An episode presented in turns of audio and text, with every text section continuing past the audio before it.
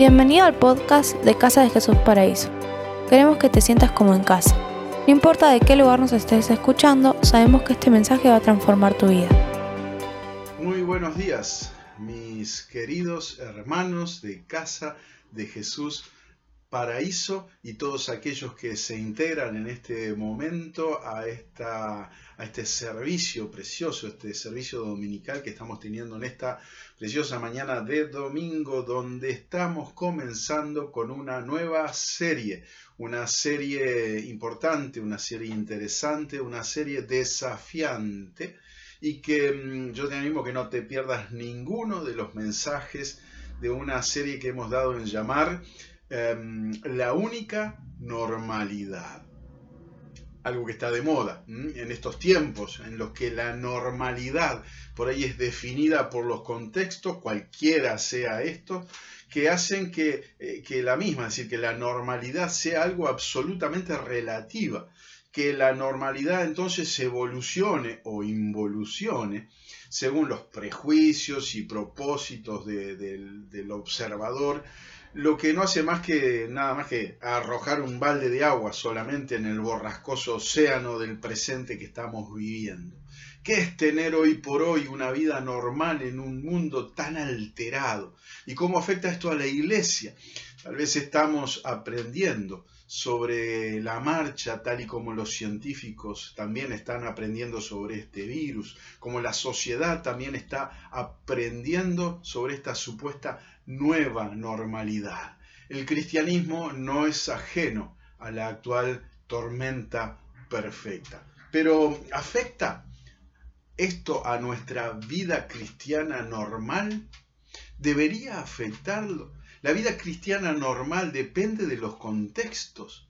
¿O acaso los principios cristianos son negociables según los contextos? Son preguntas que nos podemos hacer todos y cada uno de nosotros. ¿Cuál es la vida cristiana normal? Esta pregunta fue la que se hizo Watchman Nee hace más de 80 años. Probablemente uno de sus libros más conocidos sea precisamente uno titulado eh, La vida cristiana normal. Y está basado este en una serie de charlas que eh, este destacado eh, predicador, pastor, em, teólogo cristiano de origen chino, que em, tuvo una serie de mensajes en la década del 30, 1938, 1939 del siglo pasado, del siglo XX. Em, y estos, eh, este, este hombre este mm, gran hombre de Dios escribió muchos libros. Yo tengo algunos aquí eh, que, los muestro. Acá yo tengo cuatro, pero son en mi biblioteca, pero eh, son muchísimos más. Tengo algunos en formato digital también. Pero eh, un prolífico autor mm, con una teología realmente impactante. Y precisamente en este libro, La vida cristiana normal, normal, él explica su punto de vista teológico acerca de lo que debe ser la vida cristiana normal a partir de los primeros capítulos de la epístola a los romanos. O sea que vayan leyendo esta carta durante estos días, sobre todo los primeros ocho capítulos enteros, porque mm, va a ser normativo durante esta serie. ¿Cuál es la vida cristiana normal? Pregunta Ani y a su vez este, dice, hacemos bien al comienzo en considerar cuidadosamente este tema y el objeto de esta serie es demostrar que es algo muy diferente de la vida del cristiano común. Verdaderamente la consideración de la palabra de Dios, del Sermón del Monte, por ejemplo, em, debería conducirnos a preguntarnos si tal vida ha sido alguna vez vivida sobre la tierra, salvo únicamente con excepción del Hijo de Dios mismo. Em, pero en esta última frase, está precisamente la contestación a nuestra primera pregunta. O tal vez estamos ante otra, me pregunto yo, misión imposible. No, no, recordemos, para Dios no hay nada imposible. Y si nosotros estamos en Él, tampoco tenemos absolutamente nada imposible. Ahora bien, el apóstol Pablo nos da su definición de la vida cristiana normal en Gálatas 2.20, cuando dice y escribe, ya no vivo yo, mas vive Cristo en mí. He aquí un resumen de la vida cristiana. Ya no vivo más, sino Cristo vive su vida en mí. Solamente una respuesta tiene Dios para cada problema humano. Y esto es su Hijo Cristo.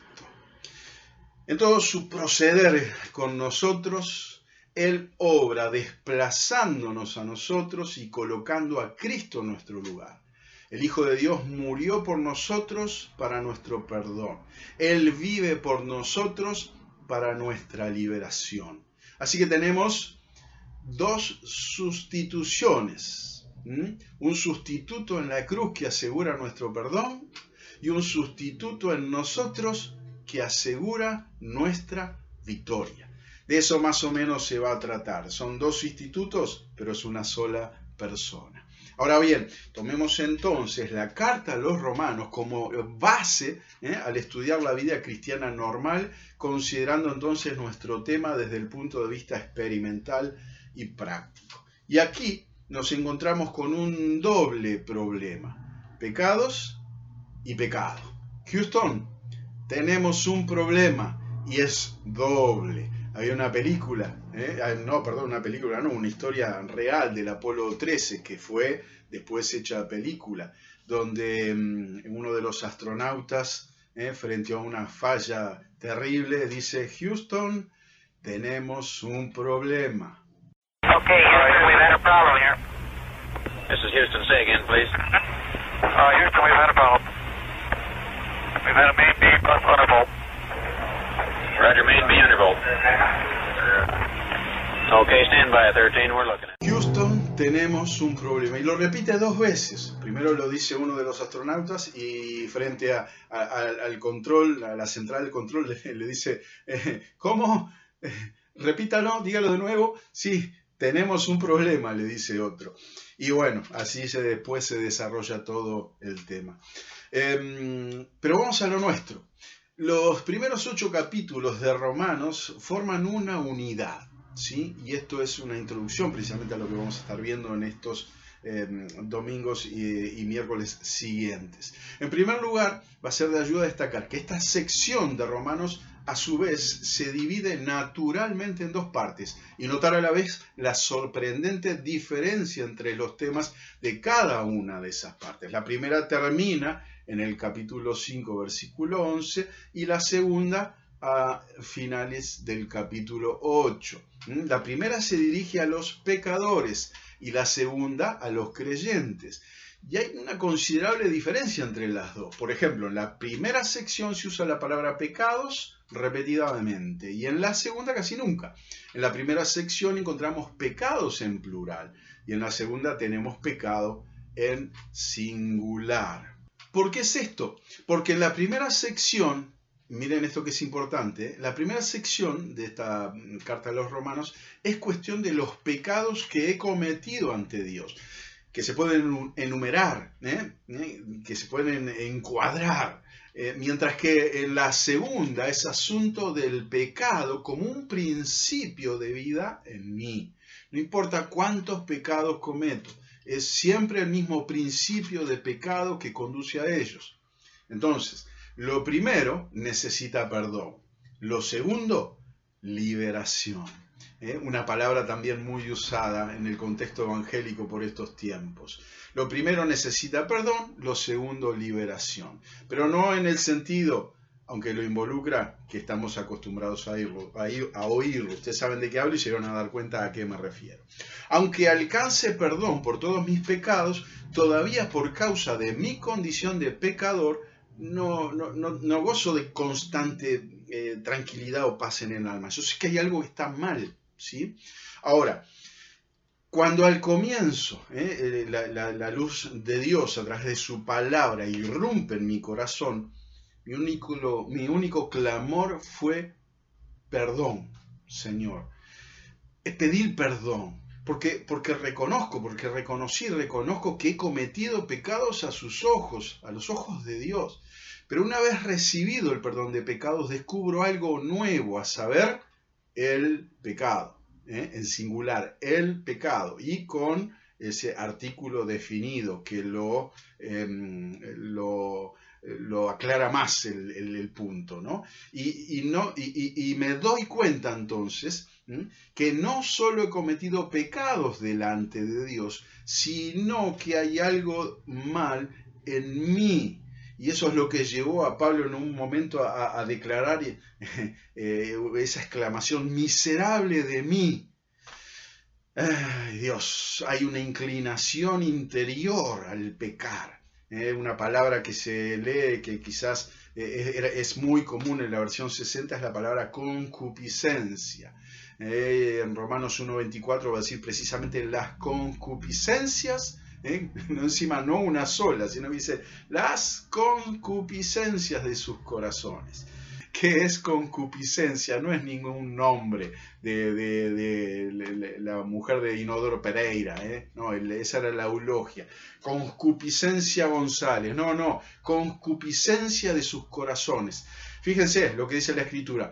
Todo lo que hay en el mundo, los deseos de la carne, los deseos de los ojos y la vanagloria de la vida no proviene del Padre, sino del mundo. Y el mundo pasa y sus deseos, pero el que hace la voluntad de Dios permanece para siempre. Em, ahí está esa palabra, ¿eh? eso en primera de Juan capítulo 2 versículos 16 y 17. La palabra concupiscencia en realidad es el término griego epitumia, que se traduce como deseos y eventualmente como concupiscencia. Pero no es un simple deseo. En este sentido es como una exageración de, ese sentimiento de inclinación. Em, fíjese inclusive las aplicaciones que puede tener. Cuando el Señor Jesús en un momento determinado dice, cuánto he deseado comer esta Pascua con vosotros antes que padezca, está usando la palabra epitumia. Cuánto he deseado, es un anhelo ferviente. Por ejemplo, cuando el, hijo pródigo en la parábola dice que deseaba comer del alimento de los cerdos, está usando la palabra epitumia. Em, cuando allí en, la escritura aparecen esos deseos eh, fervientes, de, la carne y los deseos de los ojos y los deseos del mundo, está usando la palabra epitumia, o sea que puede tener una connotación positiva, como en el caso de Jesús, una eh, connotación quizás neutra en el caso del hijo pródigo y una connotación negativa en la mayoría de los casos. Es así precisamente tiene esa, esa, mm, inclinación al mal de nuestra naturaleza caída, ese deseo ferviente, ese anhelo poderoso, generalmente se aplica al mal. Entonces de ahí es concupiscencia. Produce apetencias, codicia ilegítima, deseos exagerados, recurrentes, desordenados, vehementes, y siempre pecaminosos. Así entonces es que los hombres viven en la concupiscencia de sus corazones.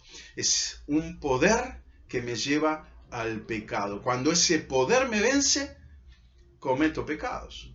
¿Puedo buscar y recibir perdón? Cierto, sí, pero luego vuelve a suceder lo mismo y vuelvo a pecar y así sigue la vida en un círculo vicioso, pecando y siendo perdonado porque siempre el Señor me va a perdonar, siempre, pero siempre también volviendo a pecar. Realmente aprecio el perdón divino, pero ansío algo más que eso, decía Watchman Nee, liberación, liberación. Necesitamos perdón por lo que hemos hecho y lo tenemos, pero necesitamos liberación de lo que somos y también la alcanzamos. Así que tenemos un doble problema. Houston tenemos dos problemas, pero tenemos también un doble remedio de Dios a través de Jesucristo, que es la sangre y la cruz. Qué maravilla es esto. Así que bueno, en los primeros ocho capítulos de Romanos se nos presentan dos aspectos de la salvación, perdón de pecados y liberación de pecado. Ahora debemos notar otra diferencia. En la primera parte de Romanos, en el capítulo 3, versículo 25, va a decir así, Cristo Jesús, a quien Dios puso como propiciación por medio de la fe en su sangre. Y también Romanos 5.9, que dice, pues mucho más, estando ya justificados por su sangre, por él seremos salvos de la ira. Se menciona la sangre del Señor Jesús, pero hasta aquí nunca la cruz. Ahora les quiero aclarar algo que es importante tener en claro, porque se comienza a hablar de la sangre como un factor fundamental y primordial en la limpieza, en el perdón. El término hebreo para sangre es dam, un término muy común en, todas las lenguas semíticas, aparece más de 360 veces en el hebreo bíblico, en todo lo que es obviamente el Antiguo Testamento. Y dam se usa para denotar la sangre de animales, aves y seres humanos. Eh, nunca de peces, por ejemplo. Eso es un detalle simplemente. Por eso. Ahora, va en Génesis 9.4, la Reina Valera actualizada, la sangre está resaltada como sinónimo de vida. Sangre es sinónimo de vida. Tal es así que entonces dice ese pasaje, pero no comeréis carne con su vida, es decir, su sangre. El alto precio de la vida como don de Dios lleva la prohibición de ingerir sangre. Y el sacrificio animal prefigura o tipológicamente representa la sangre de Cristo, quien realizó el gran y único sacrificio sustitutivo y eficaz. Su ofrenda es la única que da vida a quienes están en él representando, eh, representados. Fíjense qué importante, ¿no? La, la, la, sangre es vida, ¿sí? Y el Señor Jesús derrama su sangre, su vida para darnos vida. El derramamiento de su sangre entonces, más aún, sella el pacto de vida entre Dios y la humanidad. Mateo 26, 28 va a decir el propio Señor Jesús, porque esto es mi sangre del nuevo pacto, que por muchos es derramada para remisión de pecados, de los pecados. ¿eh? Em, y acá hay una perla realmente muy, muy importante, muy, muy interesante y muy linda. Eh, esto, estas palabras del Señor Jesús que hablan de un pacto, de un, de, un, sello, de un pacto de vida entre Dios y la humanidad que se da a través de su sangre, está representado a través de la copa y del vino, algo que nosotros estamos habituados a oír cuando participamos de la cena del Señor. Pero tal es así que hay dos pasajes por lo menos en los que Dam es una metáfora para vino. Eh, por ejemplo, en Génesis 49, 11 va a decir, lava en vino su vestidura y en sangre de uvas su manto. Y en Deuteronomio 32, 14 dice, al final de, de ese versículo, y de la sangre de la uva bebiste vino. O sea que no es nuevo el concepto de que el vino de que el fruto de la vid sea inclusive llamado como sangre de uva. Por eso cuando el Señor Jesús lo refiere y lo toma como ejemplo o lo pone como ejemplo eh, durante la cena del Señor para eh, dar esta enseñanza maravillosa de que, de que en, esa sangre está el vino y está representado allí, eh, no es un concepto nuevo, es un concepto que los judíos ya entendían y que se deben haber quedado asombrados cuando el Señor Jesús lo estaba aplicando y hablando de la sangre del vino a su propia sangre. Y eso nos limpia. Lo que es limpio es apto para la comunión con Dios. Por eso en primera de Pedro 1.2 vamos a encontrar también algo más específico y claro que va a decir, elegido según la presencia de Dios Padre en santificación del Espíritu, para obedecer y ser rociados con la sangre de Jesucristo, gracia y paso sean multiplicadas. Y otro pasaje impactante sobre la sangre, primera de Juan 1.7, la Biblia de las Américas va a decir, si andamos en la luz, como Él está en la luz, tenemos comunión unos con otros y la sangre de Jesús, su Hijo, nos limpia de todo pecado. Y limpios somos aptos para estar en comunión con Dios. Y no termina allí, dice Efesios 1, 6 y 7 para alabanza de la gloria de su gracia, con la cual nos hizo aceptos en el amado, en quien tenemos redención, una palabra que ya mencionamos, que volvemos a mencionar y que te quiero aclarar brevemente algo. Dice, tenemos redención por su sangre, a través de su sangre, el perdón de pecados según las riquezas de la gloria, de su gracia, perdón. Aquí la palabra redención es eh, central, es la palabra apolutrosis en griego, una de las grandes palabras del Nuevo Testamento que literalmente significa liberación. Somos limpios y somos libres. Pero en esta ocasión es una palabra que no se usa mucho, em, pero cuando se usa en el griego, siempre se usa respecto de los prisioneros de guerra que son rescatados. Se establece una guerra espiritual tremenda en la cruz y a través del derramamiento de la sangre de Cristo somos liberados. Y esto implica entonces tres tres cosas. Primero, implica que el hombre era cautivo, esclavo y prisionero de un poder extraño. Había algo que tenía en sus garras al hombre. Segundo, implican que no hay medio concebible para que el hombre hubiera podido librarse o rescatarse a sí mismo. Estaba desvalido en las garras de un poder y una situación que él no podía controlar ni variar. Y entonces, tercero, la liberación del hombre fue llevada a cabo por Jesucristo, quien pagó el precio necesario para efectuarla. Y en la segunda parte de Romanos 6.6, y vamos terminando, dice que nuestro viejo hombre fue crucificado juntamente con él, para que el cuerpo de pecado sea destruido a fin de que no sirvamos más al pecado. Se introduce entonces un nuevo tema, que es la segunda parte, el ser crucificados con Cristo. La enseñanza de la primera parte se centraliza en aquel aspecto de la obra del Señor Jesús representado por la sangre derramada para nuestra justificación por la remisión de pecados. Y estos términos no se usan tanto en la segunda sección, donde la enseñanza se centraliza ya en el aspecto de su obra representado por la cruz, es decir, por nuestra unión con Cristo en su muerte, sepultura y resurrección. Ahora, ¿por qué es esta distinción? Mira esto que interesante, es que la sangre trata con todo aquello que nosotros hemos hecho, mientras que la cruz procede con lo que nosotros mismos somos. La sangre es para expiación y tiene que ver con nuestra posición ante Dios y nuestro sentido de pecado. La sangre puede quitar, remitir mis pecados, pero queda el viejo hombre. Y se necesita entonces la cruz para crucificarme a mí el pecador. Por eso va a terminar, o vamos a terminar esta parte con Colosenses 2, 3, 13 al 15. Y a vosotros, estando muertos en pecados y en la incircuncisión de vuestra carne, os dio vida juntamente con él, perdonándoos todos los pecados, anulando el acta de decretos que había contra nosotros, que nos era contraria, quitándola del medio y clavándola en la cruz, despojando a los principados y potestades, los exhibió públicamente, triunfando sobre ellos en la cruz. Así es que por la fe somos salvos por su sangre y libres por la cruz. Dale gloria a Dios por esto. Así es que por la fe somos limpios por su sangre y libres por la cruz. Dios te bendiga iglesia. No te pierdas ningún mensaje de esta serie poderosa que comienza y que continúa esta tarde.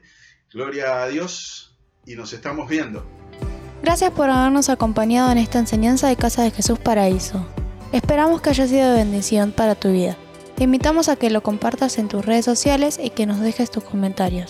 Para más información de nuestras actividades o para conocer más de nuestra iglesia, te invitamos a seguirnos en redes sociales como Casa de Jesús Paraíso. Antes de despedirnos, queremos declarar bendición sobre tu vida. Que el Señor te bendiga y te guarde, que haga resplandecer su rostro sobre ti, que tenga de ti y de mí misericordia y que por sobre todas las cosas te dé paz.